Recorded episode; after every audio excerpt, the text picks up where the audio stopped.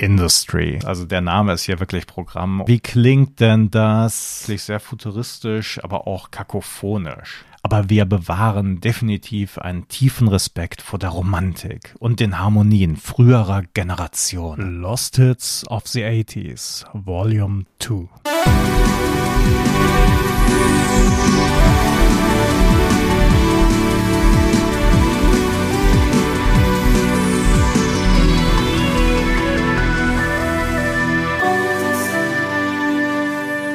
Moin und hallo zu einer weiteren Folge von Boys of Summer, dem 80er Podcast. Mein Name ist Eckhard Maronde und ich habe heute sturmfreie Bude. Mein Kollege Alex Klug, der mir sonst immer virtuell gegenüber sitzt und mit dem ich über musikalische Phänomene, Bands, Alben und Songs der 80er spreche, er ist mal wieder auf Fortbildung. 90 Folgen Knight Rider, zu je 45 Minuten. Das sind 67,5 Stunden David Hasselhoff als Michael Knight von der Foundation für Recht und Verfassung und sein Wunderauto Kit. Lieber Alex, ich wünsche dir viel Spaß und äh, beam mir ab, Scotty. Ach nee, das war was anderes. Knight Rider wurde in den Jahren 1982 bis 1986 produziert und auch wir bleiben ungefähr in diesem Zeitrahmen nämlich in der ersten Hälfte der 80er. Und nachdem wir in den letzten Folgen immer über Megaseller, Superstars und einflussreiche Scheiben gesprochen haben, soll es heute um eine unbekanntere Band gehen, beziehungsweise eine Gruppe, die heute weitgehend vergessen ist.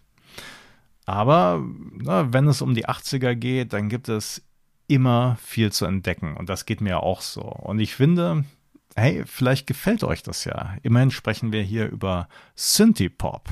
Außerdem habe ich den Gegentest gemacht. Einen der vier Musiker dieser Band, den kannte mein Kollege Alex sofort. In welchem Zusammenhang? Darauf werden wir gleich noch zu sprechen kommen. Noch ein Hinweis vorab. Wir haben ja unsere wunderbare Spotify-Playlist, in die wir die Hörbeispiele und Songs packen, über die wir hier im Podcast sprechen. Und es ist immer ein sicheres Zeichen, dass ein Thema, ja, obskur ist, beziehungsweise abseits des Mainstreams liegt, wenn man auf Spotify keinen Song dazu findet. Und ähm, das ist heute auch fast der Fall. Immerhin, ähm, es gibt genau einen Song, allerdings auch nur, weil der auf einem Sampler namens Lost Hits of the 80s Volume 2 zu finden ist. Das heißt also, Ihr könnt nachher noch in die Spotify-Playlist navigieren und findet dort genau einen Song, der passend zu unserem Thema heute ist. Mensch, Eckert, jetzt laber doch nicht so lange drum rum. Worum geht's denn heute eigentlich? Also, es geht um die amerikanische Band Industry. Und es geht um deren einziges Album Stranger to Stranger, das im August 1983 erschienen ist. Industry sollen wegen ein paar Balladen sogar mal als die amerikanischen Spandau Ballet durchgegangen sein. Aber anhand des unterschiedlichen Erfolgs beider Gruppen ist das eher mal so ein einmaliger Vergleich geblieben. Und auch wenn auf dem Album Stranger to Stranger einige Balladen zu finden sind, handelt es sich dabei doch um ein Synth-Pop-Album im besten Sinne. Aber bis Industry bei diesem Sound angekommen waren, dauerte es einige Zeit. Da werden wir jetzt drauf zu sprechen kommen. Also, ganz kurz zur Geschichte von Industry. Gegründet wurde die Band 1978 als Industrial Complex von Drummer Mercury Caronia. Der kam aus Long Island außerhalb von New York City und spielte in den 70ern in einer Progressive Rock Band namens Cathedral. Progressive Rock hatte Ende der 70er so sein letztes Aufbäumen, bevor sich diese Stilrichtung selbst überlebte. Wir hatten darüber schon mal kurz gesprochen. Am Ende stand wirklich eine Gigantomanie bei Bühnenshows, aber auch bei Songstrukturen. Es wurden immer längere und ausuferndere Soli gespielt und naja, dann kam Punkrock eigentlich, so eine Art Gegenentwurf. Abspecken war das Zauberwort. Man musste nicht mehr gut auf den Instrumenten sein. Aber auch neue Sounds und elektronische Sounds kamen auf. Kraftwerk. Und dieser Mercury Caronia, der wollte halt was Neues ausprobieren. Und er schnappte sich ein paar befreundete Musiker, von denen dann letzten Endes Gitarrist Brian Unger übrig blieb. Und der hatte passenderweise auch ein eigenes Studio. Und die beiden konnten da in aller Seelenruhe an neuen Sounds tüfteln. Erstes Lebenszeichen war dann schon unter dem Namen Industry eine erste Mini-LP von 1980, die komplett elektronische Musik enthielt. Und das Ganze klingt wirklich sehr futuristisch, aber auch kakophonisch. Und 1981 gab es eine zweite EP und hier zeigte sich schon ein deutlicherer Songbezug. Die beiden EPs, die haben natürlich schon mal Aufmerksamkeit generiert und zeigten schon eine gewisse Entwicklung. Aber komplett ändern sollte sich die Musik von Industry in Richtung Synthie-Pop mit Strophe, Refrain und fetten Synthesizern. Erst mit dem Einstieg von zwei weiteren Musikern. Einmal haben wir da Rudy Perone am Bass. Das war ein alter Kumpel von Mercury Caronia. Und mit dem Einstieg von John Caron am Keyboard und am Gesang. Und dieser John Caron, der war damals gerade 18 Jahre alt, ein absoluter Jungspund. Und dieser John Caron, der hat mit seinen 18 Jahren sich dann erstmal sehr, sehr aktiv am Songwriting beteiligt. In der Folge hat er die meisten Lieder selbst geschrieben. Man könnte also sagen, er wäre so etwas wie begabt. Und die ersten Früchte, die Industry dann ernten konnten, das war ein Plattenvertrag mit Capitol Records. Capitol Records gehört heute zu Universal, ist also einer der großen Player, damals natürlich auch eine renommierte Plattenfirma und Industry wurden 1983 auch ins Studio geschickt. Erstmal für eine 5-Track-EP vorab und später dann für das ganze Album Stranger to Stranger.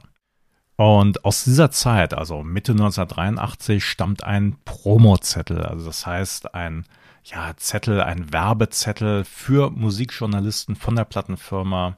Und den findet man in den Untiefen des Internets und darin heißt es zur Musik von Industry.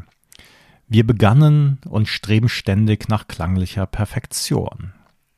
Und weiter heißt es darin, wir widmen uns dem Experimentieren mit neuem Equipment und dem Einsatz verschiedener Instrumente, aber wir bewahren definitiv einen tiefen Respekt vor der Romantik und den Harmonien früherer Generationen. Das heißt, wir haben hier neue Sounds, wir haben traditionelle und moderne Instrumente und im Grunde genommen haben wir es hier mit Liedern im ja, traditionellen und im besten Wortsinn zu tun. Ja, Mensch, Eckart, wie klingt denn das? Also, wir hören jetzt einfach mal rein in die Lead-Single des Albums der Song heißt State of the Nation und wie immer findet ihr diesen Song bei uns in der Spotify-Playlist. Und wenn ihr lieber guckt, als nur zu hören, findet ihr das Video dazu auf YouTube. State of the Nation von Industry. Das war ein Industry mit State of the Nation. Und wenn ihr euch dazu das Video angeschaut habt, dann werden euch sicherlich die zackig durchs Bild tanzenden Soldaten und Kadetten ins Auge gefallen sein. Ähm, der Grund dafür, State of the Nation, ist ein Antikriegssong. Ja, Im Text werden die Soldaten unter falschen Versprechungen in den Krieg geschickt und man weiß aber, dass nur ein Teil davon wieder nach Hause kommt. Also ein starkes Statement gegen Kriege.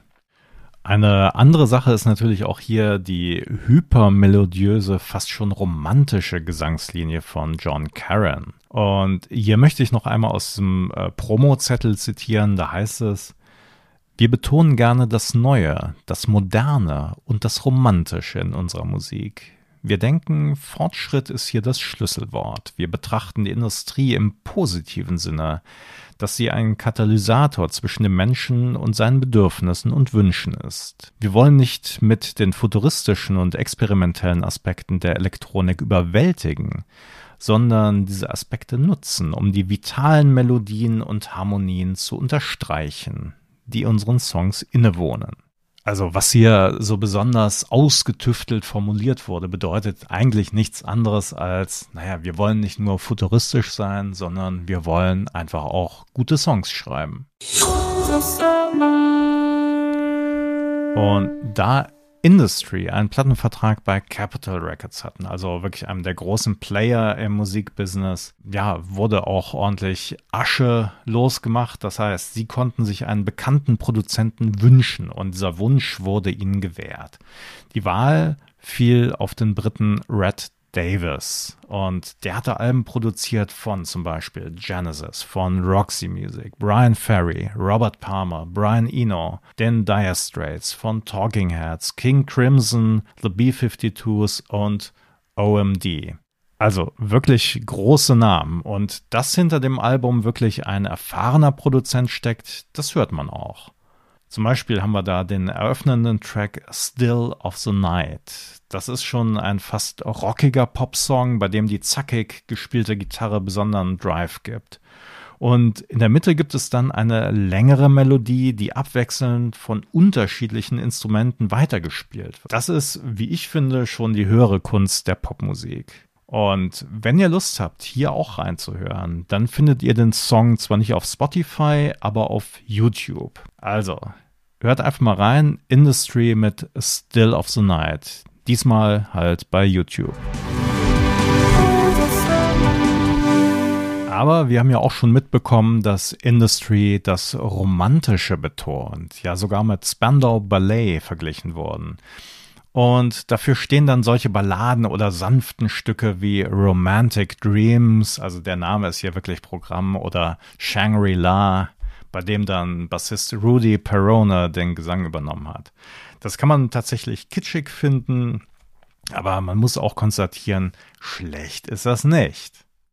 Und natürlich hatten Industry auch ihre Vorbilder. Bei All I Need Is You standen dann vielleicht Duran Duran Pate.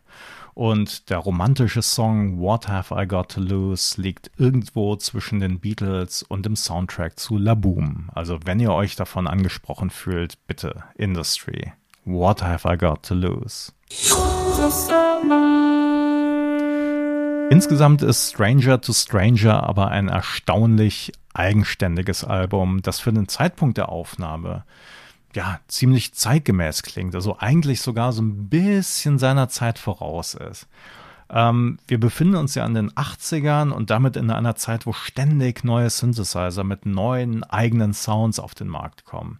Und das hört man dann auch ziemlich deutlich den meisten Platten an. Also man hört, ob ein Album 1982, 1983, 84 oder doch erst 1985 erschienen ist und hier Stranger to Stranger, das würde man doch, ähm, ja, 83 oder sogar noch ein bisschen danach, 1984, datieren. Aber Eckhart, wenn das Album doch so toll war, warum war es denn kein Supererfolg? Tja, keine Ahnung. Wir haben eine aufstrebende Band, die ihr Album bei einem großen Label veröffentlichen konnten, die sich einen bekannten Produzenten leisten konnte, die coole Songs in der Hinterhand hatte und der Erfolg war mäßig.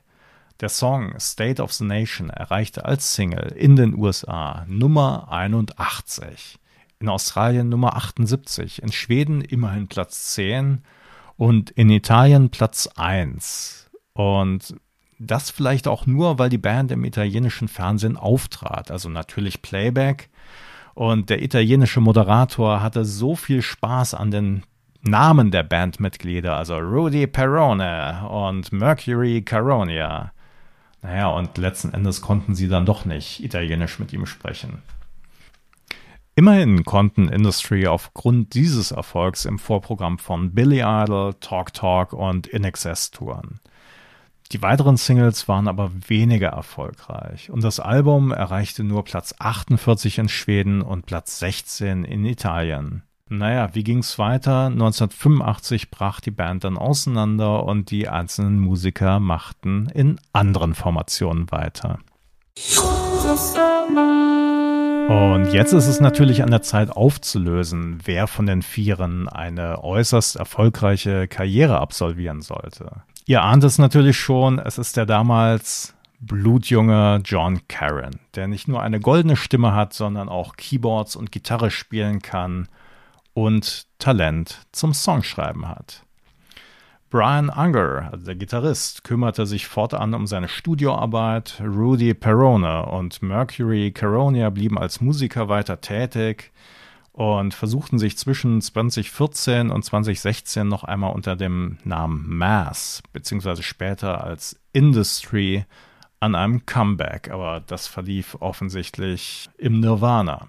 John Karen aber, er arbeitete seitdem mit verschiedenen Künstlern zusammen. Ich liste jetzt einfach mal auf. Er arbeitete zusammen mit Pink Floyd, mit Roger Waters, mit David Gilmour, The Who, Pete Townsend, Kate Bush, Richard Butler, also dem Sänger der Psychedelic Furs, mit Brian Ferry, mit den Gypsy Kings. Und, das finde ich dann noch ganz spannend, er hat die Keyboards auf dem Album Elysium von Fields of the Nephilim eingespielt, also der großen britischen Gothic-Rockband. Am bemerkenswertesten ist aber sicherlich sein Engagement sowohl live als auch im Studio bei Pink Floyd und bei Roger Waters. Also Roger Waters, das war ja der erste Bassist von Pink Floyd und die beiden Lager sind jetzt nicht ja, unter den besten Voraussetzungen beziehungsweise einvernehmlich auseinandergeschieden. Und John Karen wird da so ein bisschen die Rolle eines Katalysators ja zugesprochen. Ob das alles so stimmt, ist immer schwierig zu sagen als Außenstehender. Aber diese Stimmen gibt's halt auch. So viel aber zur vergleichsweise kurzlebigen amerikanischen Synthie-Pop-Band Industry und deren einziges Album Stranger to Stranger. Ich hoffe, euch hat's ein bisschen gefallen, auch in der Kürze. Und ähm, auch wenn die Songs jetzt nicht alle auf Spotify zu finden sind, einen Song findet ihr auf jeden Fall in unserer Playlist. Und den Rest, da braucht ihr nicht lang suchen, gibt's auch auf YouTube zu sehen. Noch eine Sache, wenn ihr jetzt sagt so, hey, das klang ja alles total stark und ich möchte jetzt äh, das Album von Industry kaufen, Stranger to Stranger, es ist nie offiziell als CD veröffentlicht worden. Also außer auf den Philippinen, ob das jetzt so offiziell war, sei mal dahingestellt. Ähm, also das Album gibt's nur als Vinyl. Und wenn ihr das kaufen wollt, dann müsst ihr wahrscheinlich bei Second-Hand-Flohmärkten, also sehr ausgesuchten, dann ähm, gucken und eure Augen offen halten. Das war's mit Folge Nummer 36 bei Boys of Summer, dem 80er Podcast. Heute mit Industry und ihrem einzigen Album Stranger to Stranger. Mir bleibt noch hinzuweisen auf unsere Kanäle, auf Facebook, auf Instagram. Unter dem Handle Boys of Summer Podcast sind wir dort zu finden mit eigenem Content. Da könnt ihr uns Herzen, liken, ihr könnt kommentieren, was ihr wollt. Wir freuen uns auch, wenn ihr Boys of Summer den 80er Podcast unterstützt, indem ihr zum Beispiel fünf Sterne vergebt auf Apple Music, auf Spotify, auf der Plattform eurer Wahl, wo ihr uns gerade hört.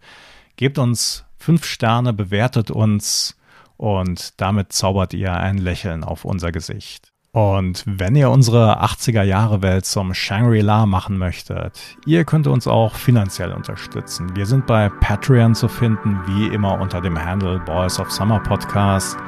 Und mit einem Euro pro Monat seid ihr dabei. Ganz nach dem Motto, All we need is you. In diesem Sinne, wir hören uns wieder in zwei Wochen. Boys of Summer, der 80er Podcast. Dann wieder mit meinem Kollegen Alex Kuh. Bis dahin. Tschüss.